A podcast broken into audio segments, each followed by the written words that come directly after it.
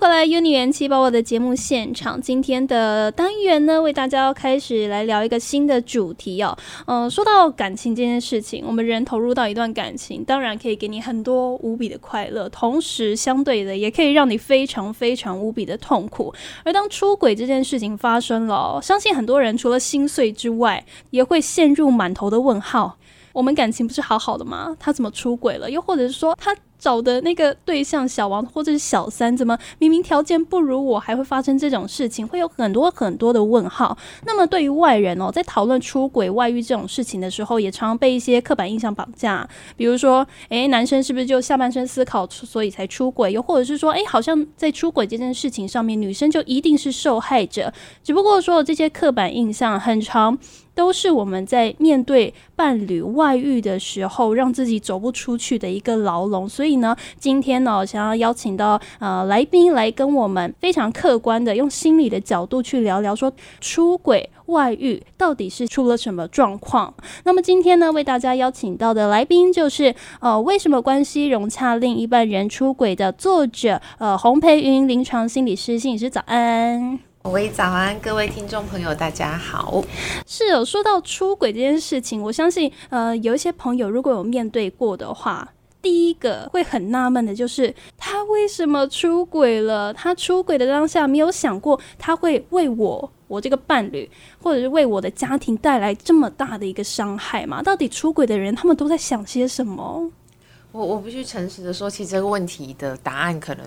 就可以讲了，大概很多集哈，因为其实出轨的原因真的是太多种可能性了，多到就如同呃这本书的书名哈，为什么关系融洽另一半人出轨？意思就是说，确实关系不融洽，好两个人在一起久了，可能有一些摩擦不和，甚至早就已经是水火不容很久了，关系不好，确实有可能会是出轨的原因。可是它不会是一个必然的原因，嗯，也就是说，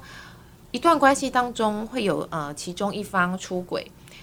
嗯，回到这个问题哦，就是说他难道不知道会带给另一半就是很大的伤害吗？其实我看过的很多的个案哦，当然通常会来找心理师的，通常都是那个被出轨的那一个人哈。其实我看过这么多的个案哈。我会觉得说，其实很多出轨的人，他们在那个当当下，他一定不是我说，通常不是抱持着说我就是要让我的另一半伤心，我才去出轨的。通常就是他会觉得这是一切都是神不知鬼不觉的进行嘛，就是说他是在外面寻求他心里的某部分的一种满足，比如说也许是那种被仰望啊的需求，或者是说哇，就像我前面说，很有人很。很崇拜我，或者是有人聊天起来比较开心，没有柴米油盐酱醋茶的压力，相处起来就是觉得好像有那么一点的愉快、轻松，哦，没有压力。可是大部分我们也都知道，出轨就是一种秘密进行的事情啊。对，他也不是抱持着我就是要出给出轨给我的另一半伤心难过的，往往就是后来东窗事发。或者是被抓包带起别康啊，好，其实另一半才会知道，然后进而就是很伤心很难过，然后在心中留下了一个很大的伤害。嗯，所以他在出轨的当下，说不定没有想那么多，就觉得好像还蛮开心的，所以进行下去，一直到事情被对方发现，才发现哦，原来我给自己给自己的伴侣带来很大的伤害。在我看过的许多案例当中啊，其实，哎，我不是要帮哪一边说话的意思哦，就是说。很多人之所以很多出轨的的状况，之所以后来逮起比康才知道，显然他不是一开始就想要让另一半伤心，又或者是说他真的没有顾虑这么多啊。因为就像我书中其实应该有提到部分，就是说，其实我有一些呃朋友啦、个案啊等等的的人，比如说他本身是出轨的那一方，我确实也搜集到一些。他们事后或者是多年后的一个心路历程的报告，他们当初真的是心存着侥幸，应该不会被发现，也不会有人知道。谁知道世界 天底下没有永远的秘密哦？像我，像我自己就有个案哦，男生他当然不是来直接跟我谈说他婚姻里面的状况，他是现在谈他事业上、工作上的事情，然后才聊到婚姻这个部分。然后后来他就讲到说，其实他在多年前婚姻里面就是有出轨，然后他自己也是非常坦诚的跟我说，他就是保持着一个侥幸的心态，以为不会酿成大祸。大婚姻最后其实是离婚收场啊，对。所以通常对于出轨者，后来事后回想，他们是忏悔愧疚的心态吗？我必须很诚实的说，至少我接触到的，因为会来找我呃做心理治疗啊，或者是说朋友们聊的各种话题，我接触到的不同角色的都有。所谓的伤透心的正宫，但正宫不分男女哦，哈，就是大老婆或者大老公，又或者是当所谓的第三者的，或者是呃那个出轨的当事者，也就是左右逢源、举棋不定的人都有哈。其实我确实收集到不少那个事后很后悔的的这个心路历程的部分，只是说每一个人这个部分的嗯浮现，跟人家也有人说清醒，其实真的每一个人的时间长短差很多哦。有的人他可能半年就觉得哇好我好后悔我怎么搞砸了我的婚姻，因为其实婚姻里面不只是还有另一半，也包含了自己的孩子，甚至双方的父母亲怎么来看待自己。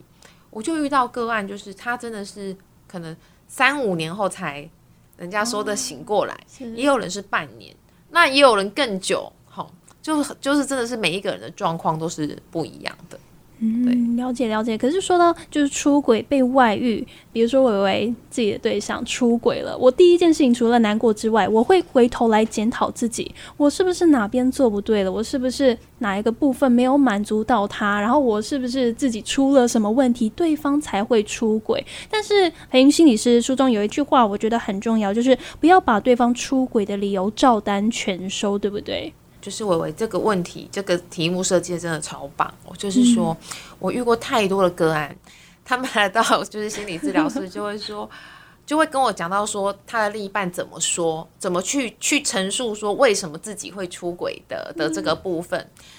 然后你会听到各式各样的理由啊，不管是说觉得可能在一起久了没有新鲜感啊。或者是说，呃，因为可能另一半有一个人，他可能是长期在家照顾家庭，也就是所谓的家庭主妇，是哈，家庭主妇，那就是因为你都没有跟上这个时代啊，哦，然后又不懂不懂得打扮，然后生了小孩子之后，可能重心都放在家庭，都没有像以前谈恋爱的时候会比较照顾我这个部分，或者是嫌弃外表等等哈。我我的意思就是说，很多时候哈，这个内心已经很受伤、遭遇背叛的人。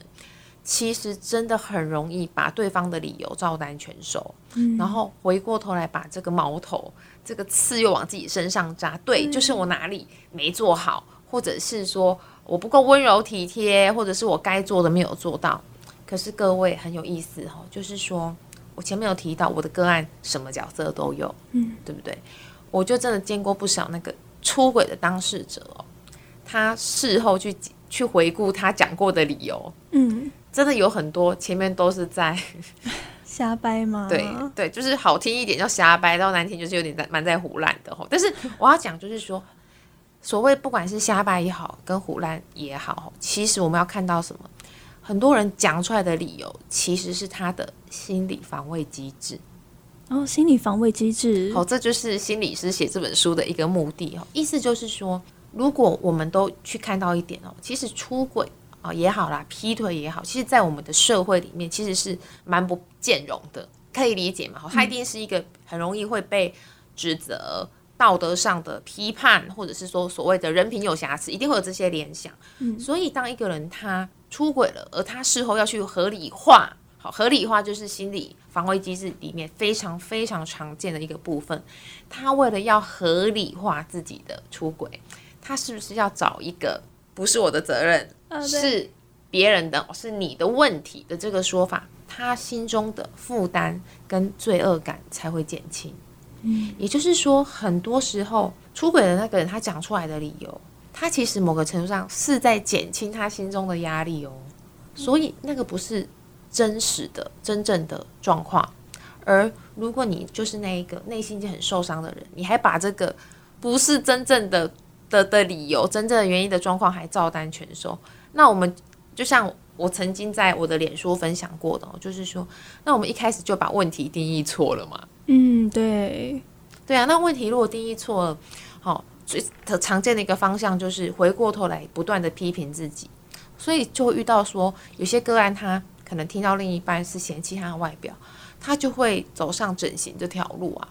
嗯，哦，又或者是说呃不断的苛求自己。啊，就是要怎么样的去呃瘦身啊，或者是怎样子的，让自己更不好受，更不好过。对，的确我们可以看到很多被伴侣外遇的正宫。不管是男生还是女生，很大的部分都是在检讨自己，到底是不是因为我做了什么事情，或者我出了什么问题，伴侣才会外遇。那再加上他为了要合理化自己的行为嘛，所说出的伤人的话，我们还是照单全收的话，其实《培云清理师》这本书很重要的就是要告诉大家说，如果你是在感情里面受伤的那个人，你必须要懂得去疗愈自己，不要说真的对方说了什么，自己都全然的相信自己的价值这件事情，并不是由任何人来决定。是由自己来决定的。那么，当然，我们后面还有三集的时间，也会同时来跟大家聊聊说，诶，为什么关系融洽另一半人出轨的这本书。那么，如果大家有兴趣的话呢，现在各大通路书局都可以买到这本新书了。有兴趣的朋友们呢，都可以欢迎参考看看。那么，当然，如果你喜欢我们的节目的话呢，欢迎你到 Apple Podcast 上面来给我们五星评论，又或者是加入我们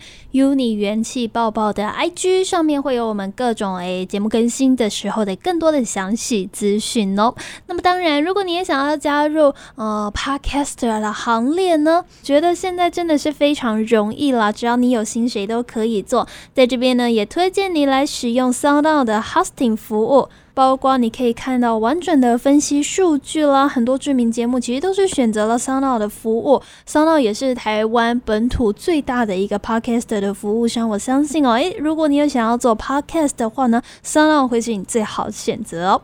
那么，元年元气爸爸也就下集再见喽，拜拜。